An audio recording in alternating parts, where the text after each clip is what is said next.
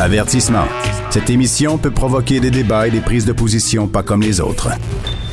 Vous écoutez Sophie Durocher.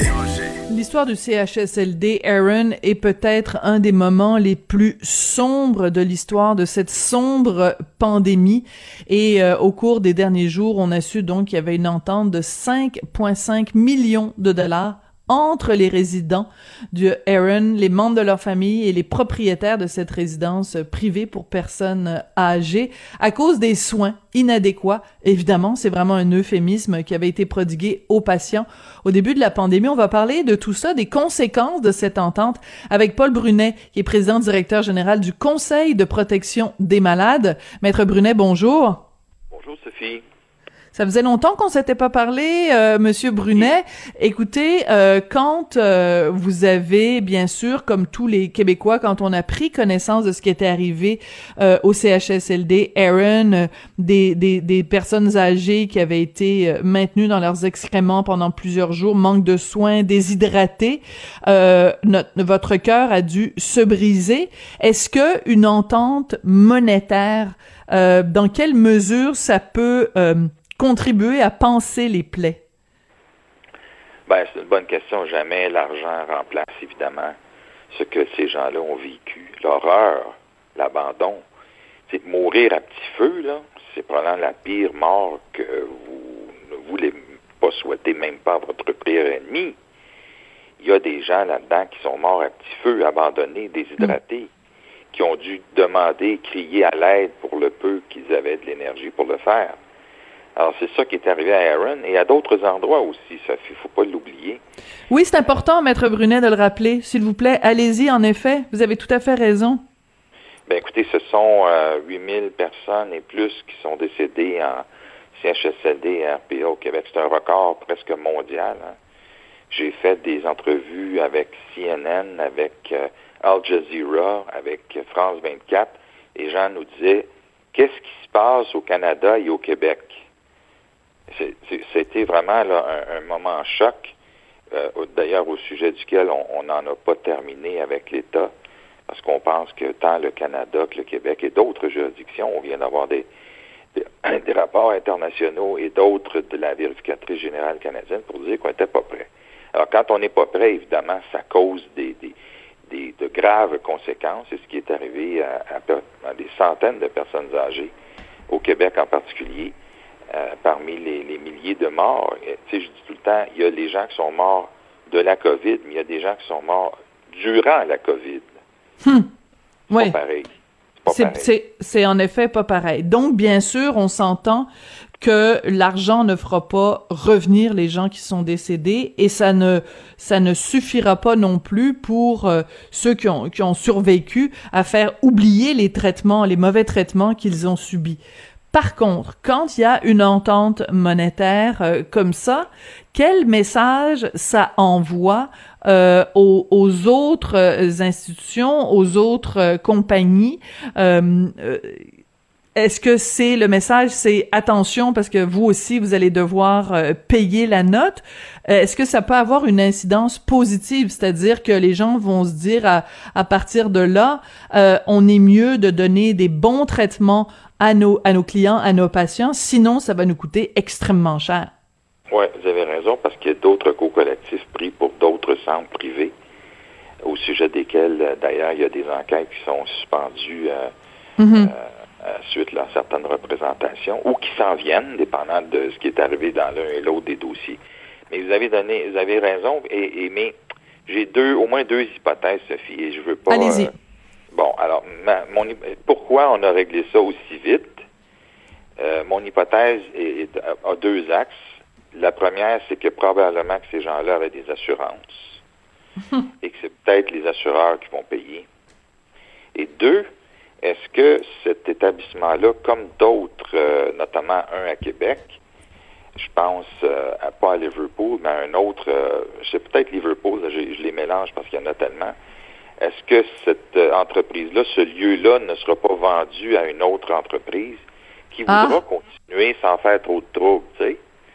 Alors, c'est la question que je me pose. Mm -hmm. Une hypothèse, je, comme disait le capitaine Bonhomme, je vais être confondu, mais qu'on règle aussi vite pour des montants quand même assez importants, Ouais. Parce que euh, en termes d'espérance de vie, on peut penser que les gens étaient très âgés, mais que c'est quand même des montants importants et qui, euh, qui, comme vous le disiez, ne remplaceront jamais les êtres chers qu'on a aimés, mais qui donnent quand même un signal. Et, nous, en tout cas, moi, c'est sûr, j'ai envoyé tout de suite cette, décision-là à nos procureurs dans le procureur, dans le, recours collectif qui est oui. en cours présentement, mais aussi pour la plainte à la Commission des droits. On a 53 familles qui sont avec nous pour l'horreur qu'elles ont vécue, que leurs proches ont vécu euh, dans, et à l'occasion de, de, la COVID. Alors, ça va alimenter certainement parce que en vertu de l'article 48 de la Charte québécoise, quand des personnes âgées sont violées dans leurs droits, elles peuvent demander une réparation. Ce sont les mots mêmes de l'article 48.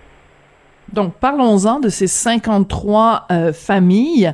Euh, quand euh, on est, euh, on a été euh, impacté là, par, par la COVID à, à différents degrés, comment on réagit justement quand on voit cette entente-là avec les, les propriétaires? En fait, on va les nommer, hein?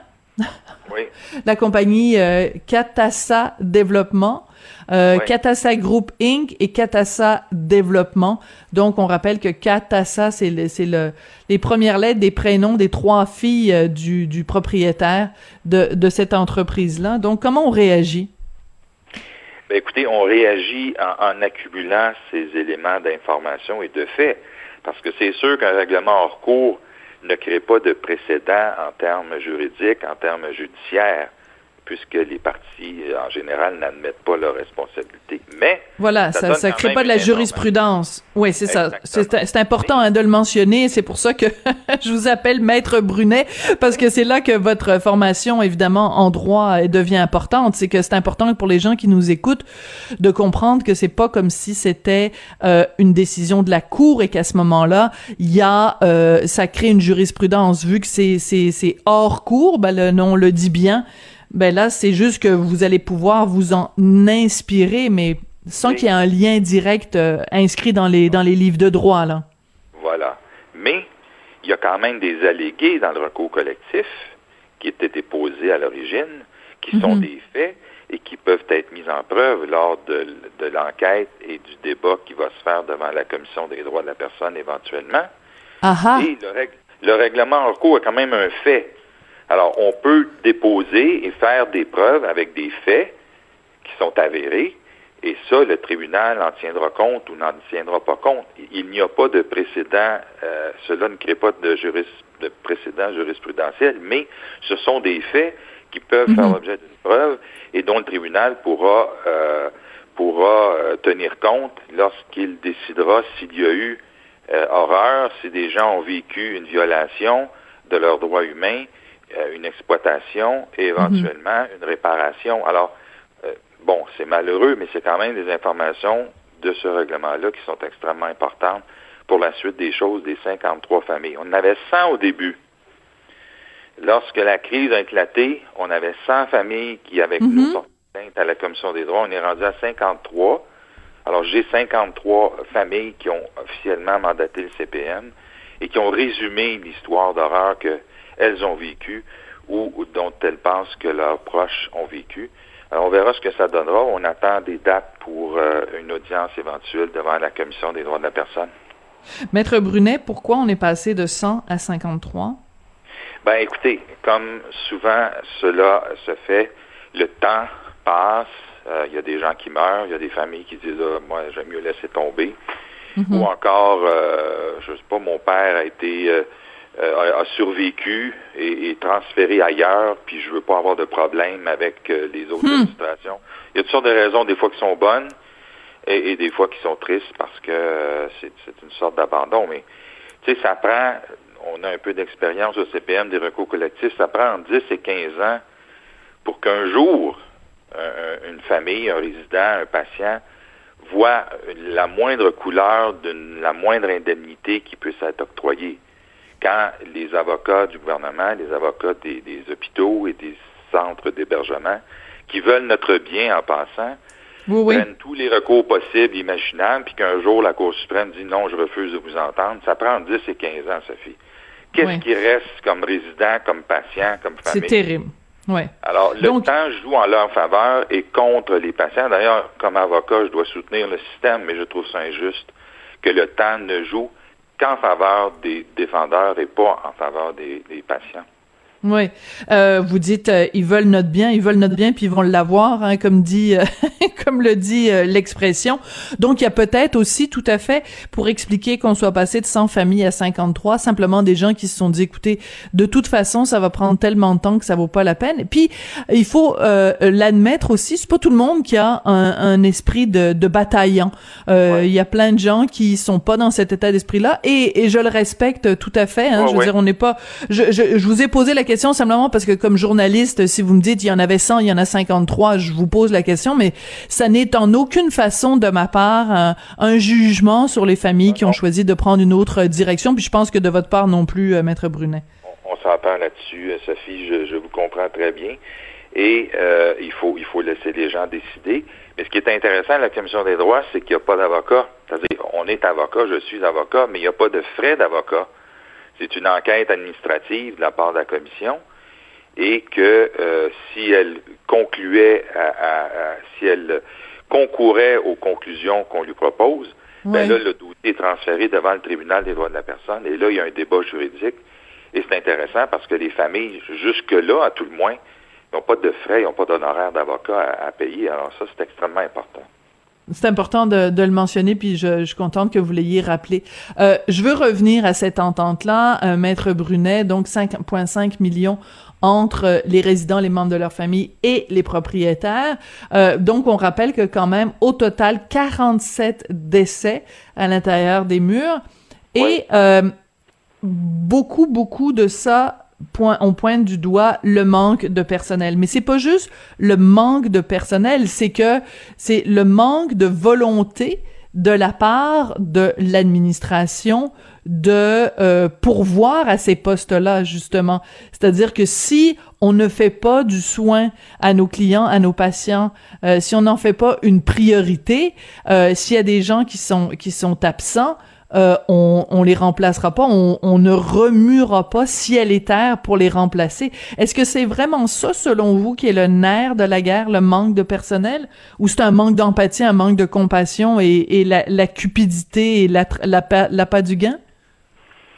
Écoutez, je dois faire attention parce qu'on est présentement devant la cour pour les mêmes les mêmes allégués avant la COVID dans notre cours collectif. J'ai été interrogé récemment, puis euh, euh, je veux faire attention de, ne pas dire des choses qui pourraient nuire aux, résidents et aux patients. Je comprends. C'est 37 000 résidents qu'on représente dans ce recours collectif-là.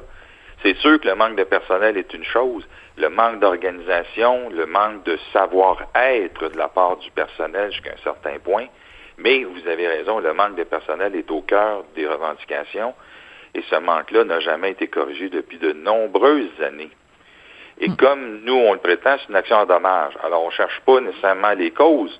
On dit, voici hmm. les dommages que ces gens-là ont subis.